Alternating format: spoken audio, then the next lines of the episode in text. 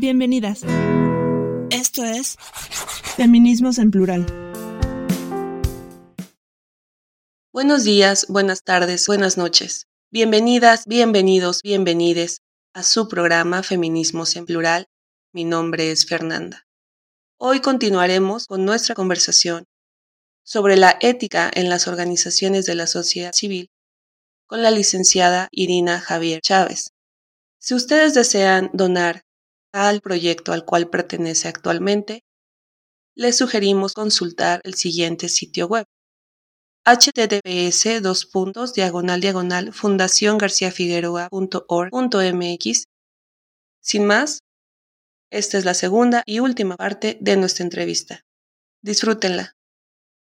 Esta crisis de liderazgos en cargos medios se vive en muchos espacios. Yo que estoy cercana al sindicalismo lo, lo he observado. Te enfocas tanto en querer llegar como sujeto que te olvidas del objetivo y de la idea de que tú como mujer cuando llegas al cargo, ¿no hubiera sido más fácil si otras mujeres como tú llegan al cargo sin tanta violencia sistémica a su alrededor? Vaya, ahorita que lo mencionas dices, pues igual a mí sí me dan permiso como de salir, pero a veces tengo que quedarme más tiempo. No es tan tan limitativo, ¿no? El horario godinesco que estamos tan acostumbrados algunos. Pero esta flexibilidad es perversa en ocasiones también, ¿no? Esa flexibilidad de horario laboral. Y eso conlleva a cierto tipo de abusos también, ¿no? O sea, estás aquí por la causa y te pones la camiseta, es una frase típica de las empresas, pero también la aplican las organizaciones. Somos una familia. Ah, sí, esa es otra, maravillosa. ¿Y qué pasa si la tía tiene la pierna chueca y no puede caminar porque la, la atropellaron ese día? ¿O qué pasa si estoy en el octavo mes del embarazo y necesito, ¿no? O sea, mi, mi licencia de maternidad y pues cómo me la van a tramitar si ni seguro social tengo. O sea, todas estas cosas que te hacen pensar, bueno, ¿por qué hay tantas mujeres en cargos, no voy a decir bajos, pero sí en, las primeras partes, ¿no? De, la, de contacto más directo con la ciudadanía. ¿Y por qué no hay más en la toma, eh, como tomadoras de decisiones? Eh, más eh, próximas hacia la parte, es que ni siquiera me gustaría decir la parte superior porque tendría que ser distinto el diseño, ¿no? Pero bueno, es la realidad. Me parece que en términos jerárquicos sí, casi no hay mujeres en puestos directivos y en patronato. Que las mujeres estaban participando dentro del consejo patronato, que es este grupo fundador y representativo principal de las organizaciones, el patronato es para las instituciones de asistencia privada y lo, el grupo consejero es para todas las ACES. Las mujeres participan, pero son vocales, son tesoreras, o un rubro que no sea presidenta. Secretarias. Ajá, secretarias. Son muy pocas las mujeres que están participando en los rubros representativos primarios. Y en directivo también. Y me parece que sí ha sido respuesta de esta propia dinámica tanto del mercado como del patriarcado. Porque se coloca a las mujeres más en las organizaciones, porque es que las mujeres son de servicio. Las mujeres están al servicio de la sociedad. Es que ellas trabajen en el área de operativo. Las mujeres son las mejores que pueden brindar el servicio. Y me ha tocado trabajar con mujeres maravillosas que admiro enormemente, no solo por su integridad. En las organizaciones me ha tocado la fortuna de encontrar personas que jamás había visto, visto ese nivel de ética, ese nivel de compromiso y ese nivel de inteligencia. Sin embargo, están en puestos en procuración de fondos, en el área de operativo. Son pocos los que he visto en dirección. Los que están en dirección generalmente son aquellas que tienen relaciones públicas. ¿Y qué significa tener acceso a relaciones públicas? Significa tener acceso a contactos en toma de decisiones o con capacidad de financiamiento. ¿Y quiénes tienen acceso a ese tipo de contactos? No son las mujeres, son los hombres. Además, muy recelosos a veces también, ¿no? De los contactos, ¿no? Porque Vaya, yo tuve justo una conversación en la semana con un, con un superior de mi chamba y, y le digo, pues es que yo puedo ser el más Master 3000 y tener el mejor currículum de la vida, pero yo tengo que partir de una realidad y la realidad es que yo no soy hija de, yo no soy casada con, no soy el detalle de, y a mí me gusta chambearle y me gusta trabajar y destacar por mi talento y por, mi, y por mis ganas de superarme y, y por contribuir. Ahora, no todas las personas que dirigen organizaciones son así, pero sí se crea un cúmulo de redes que no es fácil penetrar y que además te generan otro tipo de exigencias más de tipo social, de, o sea, lo importante no es el programa, sino verte guapa. Lo importante no es cuánto recaudaste hoy, sino con quién vas a ir a comer y, cómo, y si saliste, ¿no? En la sección de sociales del día. De imagen. Lo importante no es a cuántos ayudaste, sino si saliste en la foto con el presidente. ¿De quién? O sea, cosas así tan superficiales desde mi perspectiva, pero que de alguna manera dan coherencia del tipo de organizaciones y hacia dónde van manejando sus redes. Las relaciones públicas son parte de las ONGs. Sin relaciones públicas, pues mucha gente ni siquiera se enteraría que existen, lamentablemente. Y sin recursos también, y eso es totalmente comprensible. La duda ahí es cómo hacer crecer estos talentos que están en las partes operativas, no solo para que crezcan de manera individual, sino para que haya una renovación real. Es la pregunta del millón de dólares y cuando, cuando lleguemos a Irina 2030 lo resolveremos. Pero, pero es que es en serio, o sea, es, un, es una crisis, creo que por lo menos a mí me, está dando esa crisis, ¿no? De, a ver, estoy en mis 30, soy talentosa, sé hacer muchas cosas, pero llegar ya a ese cargo, ¿no? Superior va a ser complicadísimo y si lo llego a dar, se espera de mí un liderazgo masculinizado, un liderazgo autoritario, un liderazgo sin perspectiva humana y sin perspectiva feminista. ¿Qué le recomendarías a las personas empleadoras que contratan personal en una ONG? A las empleadoras es, ¿quieres que tu organización logre su misión institucional más allá de que crezca o no crezca? Que logre su misión institucional, invierte eh, tus colaboradores. ¿Qué significa invierte? Significa reconocele sus derechos si cuesta tener seguro social, pero si son los derechos humanos, no, no en términos de costos, en términos de inversión.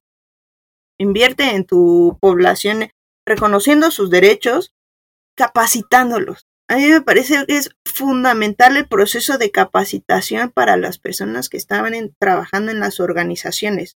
Porque en la medida de que tú fortaleces o capacitas y formas a tus colaboradores, tienes menos riesgos de cambios de personal, que eso es elevadísimo en las organizaciones. Y número dos, están mejorando los procesos de trabajo al interior de tu organización que se, se visibilizan en términos de resultados. Entonces, es mucho más sencillo que tú le reconozcas los derechos a tus trabajadores, pero que además los capacites para que no se queden un año y vuelvas a empezar con ese proceso de búsqueda de personal, y que además te esté presentando resultados en el largo plazo. Fortalecimiento institucional, a mí me parece que es fundamental para toda organización. Y ese fortalecimiento, ese desarrollo institucional, no fortalecimiento, el desarrollo institucional parte del reconocimiento de los derechos de todos los trabajadores, pero también de la capacitación y formación de los trabajadores acuerdo con su área de trabajo, la evaluación y la transparencia permanente. Yo ya los capacité. Si no estoy viendo resultados en el periodo establecido en la planeación estratégica u operativa, como lo define cada organización, entonces se realizan las adecuaciones correspondientes de, oye, ¿por qué no estás haciendo en el proceso de monitoreo está logrando los objetivos que se habían planeado para la población. Estamos viendo estas áreas de oportunidad. ¿Qué propones? ¿Cuáles son los procesos de mejora que se van a hacer? Pero es mucho más complejo en el largo plazo estar peleándonos todos los años. porque no tengo derechos? Que son pocas las personas que lo dicen. Ya tuvo un accidente, tenemos que esperar a que se cure. Oye, pero no tiene dinero para pagar el hospital.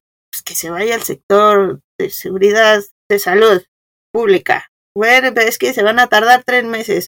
Búscate a alguien más, córrelo. Y además no, no, no es sencillo porque te hacen firmar una carta de renuncia y no una carta de despido. Es mucho más sencillo para ellos liberarse de... Es tristísimo, pero es como ah, reconozcan los derechos de las personas que están trabajando por los derechos. Wow. Y, y creo que eso es para todos. Claro. ¿Por qué estás, y creo que debería partir para todos, consejeros, directivos, operativo, administrativo, ¿por qué estás en una organización social? Sí, sí, sí. O sea, ¿te gustan los números? Vete de contador. No sé, en tu especialidad no, no es necesario que trabajes, en serio, no es necesario que vayas a las organizaciones sociales. Es que no, no, no vives de amor a la causa. ¿Por qué estás en una organización social? ¿Qué es lo que te está llevando a ti a trabajar en una organización social? Y eso va para los trabajadores.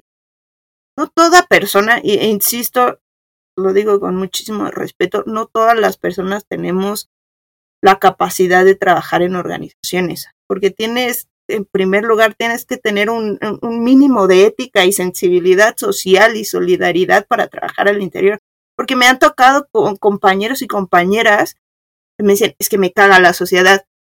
¿Qué, qué estás haciendo entonces aquí? ¿Sí sabes dónde estás trabajando? ¿Qué te está llevando a trabajar a una organización social? Es el trabajo, ay, y no digo que haya mucho trabajo, porque también el, el, sueldo de las organizaciones no es para que te haga rico. Si tu objetivo es, es que voy a entrar a una organización social para ser rico, estás mal, chavo, estás mal, chava.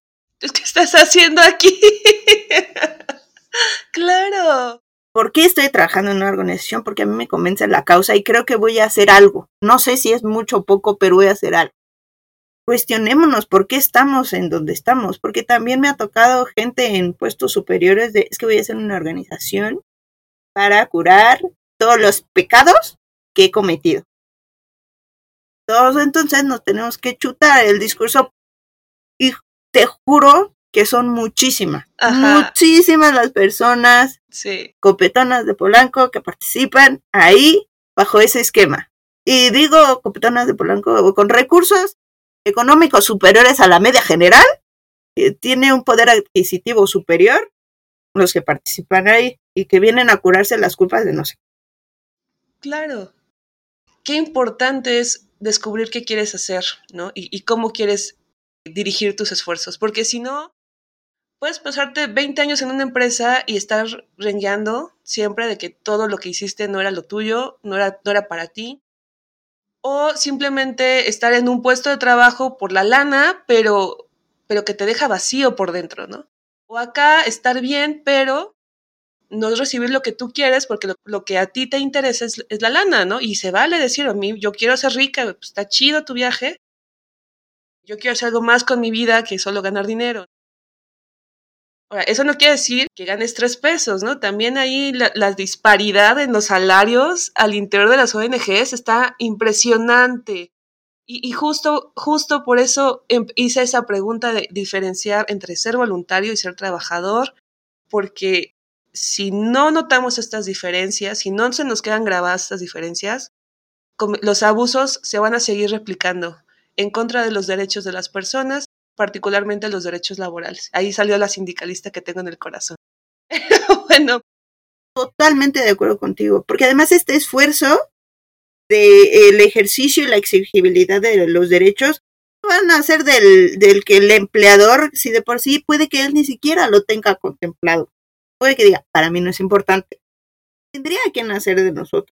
A, a mí me ha tocado que junto con otra compañera, con Carlita, en una organización nos dijeron, es que ustedes ya casi casi se quieren llevar a los, la población objetivo a marchar al zócalo, ya casi casi me quieres poner aquí tu sindicato.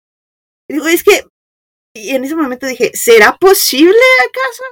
Porque te juro que es necesario, no, igual y no un sindicato, pero sí tendría que haber un, un, órgano, un área especializada en el reconocimiento y exigi, exigibilidad de los derechos de los trabajadores. Porque la señora que hace la limpieza, te juro que, que ella no está pensando en, me están reconociendo no mis derechos, ella está preguntándose, y digo la de la limpieza porque al final es la que menos sueldo puede acceder. Claro, es el eslabón más, más delgado. Ajá. Entonces tendría que nacer también de nosotros mismos. Que dejarle de echarle la culpa a todos es muy sencillo. Quizás tenemos, o sea, hay que decirlo, la verdad nuestra perspectiva sobre el sindicalismo mexicano es, es muy mala porque han sido muy malos muchos sindicatos. Y sindicatos blancos y aún con la, con la creación de, de nuevas opciones democratizadoras del sindicalismo mexicano, si necesitas 20 personas para formar un sindicato, ¿cuántos, cuántos trabajadores tienes en tu ONG? o sea, va a empezar, ¿no? Y, no, en todas, te juro que en todas. Hace un año salió una organización que se llama, voy a decir porque además salió en medios y lo que sea, se llama Fortaleza IAP. Me parece que ella recibía 20 millones del sector salud, no sé si lo siga recibiendo y su enfoque era violencia hacia las mujeres. Pero ellos mismos tenían mecanismos de violencia hacia sus trabajadores nefastos. Puede que el día de hoy ya se hayan restituido y sean la mejor organización, no lo sé. Tengo amigas que estuvieron ahí, me decían, a mí me decían, dame un recibo de 10 mil pesos, pero te voy a dar yo. Entonces, e, el nivel de corrupción, de evasión fiscal también a las propias organizaciones yo lo conozco, porque además todos nos conocemos en las organizaciones, es un grupo pequeño. Bueno, yo no conozco a Oxfam o cosas así. O sea, tengo amigos que trabajan ahí, pero como que, ¿qué vale Oxfam? Te veo diario en las convocatorias porque no lo hacen ellos así. Pero eh, las, hay organizaciones que son permanentes o constantes en, este, en esta dinámica de trabajo. Entonces, y hemos estado en varias, así como yo he estado en varias, hay gente que ha estado en otras. Entonces siempre es, no te vayas ahí, ten cuidado. Yo, igual desconozco y estoy en la total ignorancia, ¿qué puedo hacer yo para denunciar una acción ilegal de una organización? ¿A dónde voy? Y me ha tocado ir con la Junta de Asistencia Privada y decir, oigan, aquí está pasando esto y terminaron corriendo a la mitad de las personas y yo terminé renunciando tampoco están para defenderte, están para defender intereses. Exactamente. Esos abusos son sistemáticos y hay que erradicarlos.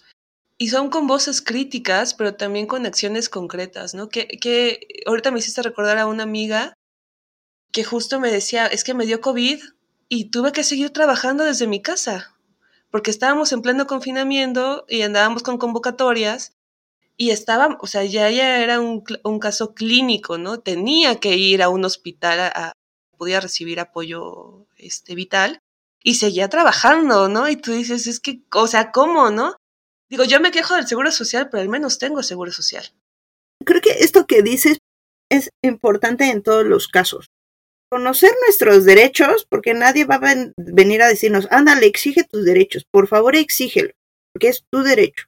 Nosotros como organizaciones tendríamos que estarlo haciendo con las poblaciones con quienes trabajamos, porque no vamos, yo no voy a ir con, con los estudiantes y decirles, pues miren, toda esta situación de brechas de desigualdad nació en el origen de los tiempos con la ley Verdo a través de las fincas de desamortización. Pues no. Entonces les voy a decir, sus derechos son estos y las herramientas a través de las cuales ustedes pueden hacerlos exigibles y plenos y ejercerlos son estas. Nosotros tendríamos que estarlos haciendo porque al final se supone que nosotros tenemos la materia prima para brindarse. Pero sí, no se los damos ahí. Pero nosotros también nos ponemos en una situación sencilla de no exigirlos ni en el trabajo, ni cuando vamos al IMSS. Yo me he peleado, a mí me dicen, es que tú la armas de todos por todo. Es que si no la armas tú, ¿quién? No es que la arme de todos. Es que no, no es justo. Es que no, es por simple justicia. No me están dando la atención en el IMSS que me merezco porque ya me rompió una mano. Les ahorré el costo de la operación y no me quieren dar rehabilitación con quien me peleo. Si yo ya estoy pagando un servicio. Si, si tú no lo exiges, nadie lo va a hacer, nadie va a venir a defender el trabajo de las organizaciones está muy pobre porque tendríamos que hacerlo como colectivo. Y no, estamos trabajando como grupos individualistas, porque además es la propia dinámica del mercado la que nos hace competir entre nosotros. Y cuando existen coyunturas importantes, el gobierno nos ha presentado arenas de trabajo múltiples y variadas para decirnos, a ver, enséñenme qué tan fuertes son. Y nosotros no las hemos aprovechado, porque no sabemos trabajar en colectivo. La desaparición del Indesol, eh, la, desaparición, desaparición del financiamiento público a través del Indesol, porque todavía hay órganos que hacen financiamiento a organizaciones, eran oportunidades, el gobierno nos estaba dando oportunidades para enseñar la fuerza que teníamos, porque la tenemos, pero no supimos aprovecharla porque nos enfocamos a ver quién sale en la revista, a ver quién saca los recursos de X. Somos una fuerza con un poder político fundamental. Tenemos a la población, tenemos los conocimientos, tenemos la estructura y la metodología es para que tuviéramos esa capacidad de colocación de temas en la agenda pública tan fuertes, pero no lo hacemos, porque es mucho más sencillo quedarnos en, en, ensimismados y en... También lo escuché, no voy a decir nada porque yo trabajo con el gobierno, no voy a decir nada porque yo recibo financiamiento de no sé qué, no voy a decir nada. Es tristísimo hay recortes presupuestales muy fuertes. Tú ya mencionaste desaparición inclusive de, de, instituciones que fueron clave ¿no? para el desarrollo de ciudadanía. Y es este gobierno, pero pues también hubieron recortes en otros gobiernos, ¿no? Eso, aunado a una economía estancada, porque no nos hemos recobrado, ¿no? Ni siquiera hemos llegado a los niveles de 2018, que tampoco eran los mejores. Y ahora con la inflación peor. Con la inflación, sí hay grandes este, fundaciones que reciben dinero de grandes capitalistas, pero muchas reciben aportaciones de clases medias. Si las clases medias eh, están eh, abocadas, ¿no? Como a la subsistencia personal ahora, porque ya no les da el dinero, que, que el ingreso que tenían para además donar, está fea la pregunta que voy a hacerte, pero tú que estás en, en procuración de fondos, ¿Cuál crees que es el futuro de las ONGs en México? ¿Cuál podría ser?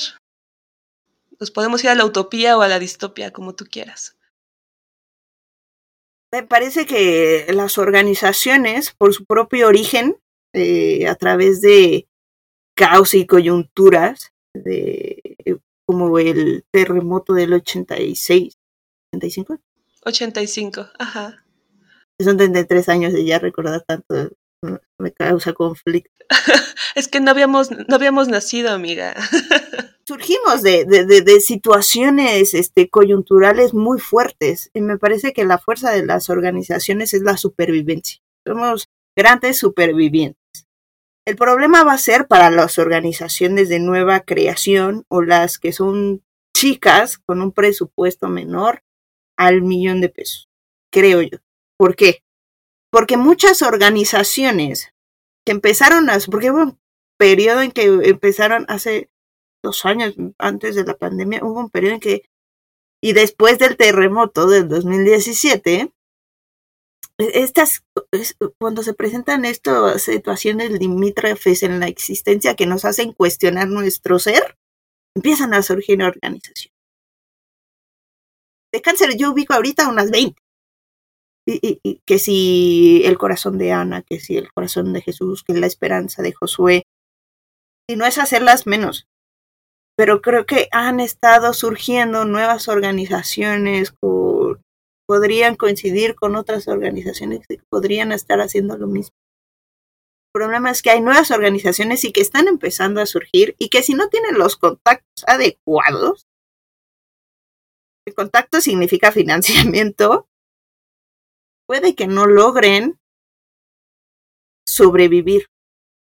Presupuestos menores al millón a mí me parece que, que no logren sobrevivir. ¿Por qué? Porque su principal financiamiento era el sector público. Son pocas y eso también parte de unas de procuradores de fondos sin la eh, acceso a la información pertinente. Casi no hay cursos de procuración de fondos gratuitos, todos te cuestan arriba de dos mil pesos. Si te pagan cuatro, vas a gastar, y no te lo va a pagar la fundación porque no, la organización porque no tiene recursos. Tú vas a gastar cuatro, dos mil pesos en pagarte un curso. y además tienes que pagar renta y comida y todo lo demás, es imposible. Es un privilegio también a veces ser procuradores de fondos porque capacitarte es... Yo tuve la fortuna de que todos mis jefes me capacitaban porque además le decía, no te entiendo, explícame, pero explícame por favor. Yo los explotaba y tuve la fortuna de que Laura Vidales, Alejandro, Minerva Rodríguez, me han hecho ser la procuradora que soy hoy. Y se los agradezco y los amo y los adoro, pero también fue un privilegio en mi caso porque tuve la fortuna de estar con ellos y de también yo ponerme una actitud especial de por favor enséñame. Pero hay gente que no lo va a lograr, que es procuradora de fondos, pero además es directora, pero además es administrativa, pero además es operadora. El riesgo es para las chicas. Las grandes no les afecta nada, ni a veces ni participan, no, no participan estas organizaciones en financiamientos públicos, a menos que sea a través de una alianza. Las alianzas a veces son acuerdos entre tomadores de decisiones importantes y sabes que tú me estás implementando una estrategia que yo ya estaba contemplando para la zona de Monterrey. Te voy a dar 20 millones, ¿te parece? Va. A ellas no les preocupa eso.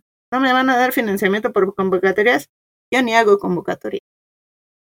No saben hacer alianzas con empresas porque nadie les ha dicho cómo comunicarse con empresas. No han hecho crowdfunding porque no tienen ni redes sociales. Las organizaciones no vamos a dejar de existir. La situación económica ha estado dura desde hace dos años, no solo para la generación de recursos, sino también para la operatividad, porque muchos recibían a la población objetivo. Me parece que es un reto y es una coyuntura que tendríamos que aprovechar todas en el ideal, y eso ya es el ideal, de aprender a trabajar en equipo. Aprender a trabajar en colectivo y, oye, tu organización que ya estás, Oxfam, tienes todos los medios para capacitar a 10 organizaciones que no, que estén en riesgo de desaparición. ¿Por qué no lanzan una convocatoria de, la convocatoria de riesgo de desaparición? entre todas las que tengan menos de un millón de pesos. Acaba de salir una que se llama Accent, que era para organizaciones de derechos humanos con menos de un millón de pesos. Sí, pero no todas aplican. Entonces tienes organizaciones, que además hay organizaciones de lo que te puedas imaginar, que están en riesgo. Yo lo vería en aprender a fortalecernos. Reconozco también a las organizaciones del segundo piso, que son las que financian a otras organizaciones, como Dibujando un Mañana, que fortalece organizaciones. Su objetivo es ese, fortalecer organizaciones y no solo financia un proceso de capacitación a través de un diplomado en gestión para resultados de desarrollo sostenible y de derechos humanos. También financia personal. Y eso es fundamental. Son pocas organizaciones y convocatorias y empresas que financian recursos humanos en, a nivel administrativo. O sea que en nuestro caso, Lucy, que es la persona que hace los depósitos de becas, que hace los pagos de cursos, de atención psicológica, de lentes, de computadoras, de celulares, quien que trabaja de gratis o por voluntariado, pues no. Y es parte fundamental. Lucy es una parte fundamental al interior de la organización. Pero como no es operativa, pues no se financia. Es, es una coyuntura importante para aprender a trabajar en equipo y dar propuestas también, porque no todo nos lo van a resolver y no tienen por qué. Nosotros también tenemos que aprender a defendernos y el papel que tenemos, reconocer el papel que tenemos en la sociedad y decirles a las empresas, oye, somos 10, ¿cómo ves que no nos financias por un año? Te presentamos estos resultados. ¿Qué hubo? ¿Qué hubo con el desarrollo social que hablas en tu certificación de responsabilidad social? no, es que está excelente porque me hiciste recordar, o sea, no trabajan solas, nadie trabaja solo, o sea, siempre hay que generar vínculos con todos los monstruos que hay allá afuera, con empresas, con gobiernos, con partidos, con otras organizaciones, y, realmente para mí ha sido un placer tenerte en este programa. No solamente me, me recordaste la importancia del trabajo del trabajo colaborativo y de las dificultades de la acción organizada, me hiciste pensar que la política está en manos de las mujeres si así lo queremos entender, que no es que no que la política institucional o tradicional no es la única forma de hacer política y que ser ciudadana implica estar consciente de que hay un montón de causas a las que te puedes sumar, ya sea con voluntariado, ya sea con financiamiento o ya sea entrándole a los catorrazos y sumándote a las ONGs. No sé a ti con qué te gustaría cerrar. Invitar a todas las profesionistas y no profesionistas, a todas las mujeres interesadas en esta transformación social, que además seguramente lo hacemos en la cotidianidad, pero no lo catalogamos como tal, a que se den un tiempo de participar en alguna organización como voluntario. Que vean lo, lo hermoso, lo nutritivo, el aprendizaje que te deja estar en una organización. Porque no solo estás retribuyendo un poco de lo que la sociedad ya ha hecho, estás cambiándole la vida a alguien. Literal, no sabes lo bonito que es que una persona vaya a un hospital a hacer un juego con los niños que están enfrentados a alguna enfermedad. Les cambias el día, lo sacas de la dinámica hospitalaria. O en nuestro caso con la educación, siendo mentora de un estudiante a nivel superior, le estás diciendo, ¿sabes qué? Yo encontré chamba de esta manera, entonces puedes hacerle así. Ah, el estudiante al final salió y ya sabe cómo Le cambias la vida a las personas. Nos cambiamos la vida en colectivo y eso es lo más bonito. Aprendamos a trabajar en equipo. Sé que es difícil y además tenemos que aguantar muchas cosas escuchando miles de voces, pero es fundamental, como lo dice nuestra, el lema de nuestra facultad, todos somos seres políticos. Y, y, y si rechazamos de forma permanente este discurso de yo ya estoy harta de la sociedad, estoy harta de ver gente, que yo a veces lo digo de estoy harta de ver tanta gente, vamos a seguir igual o peor. Para como vamos, a mí me preocupa porque vamos empeorando en muchos casos. Entonces, siendo activos, seamos activos. Mujeres activas que ya lo somos. Pues nada, te agradezco. Este fue su programa Feminismos en Plural. Gracias, Gracias por, escucharnos. Hasta, la, próxima semana. Síguenos en nuestras redes sociales, Facebook, Twitter, YouTube e Instagram.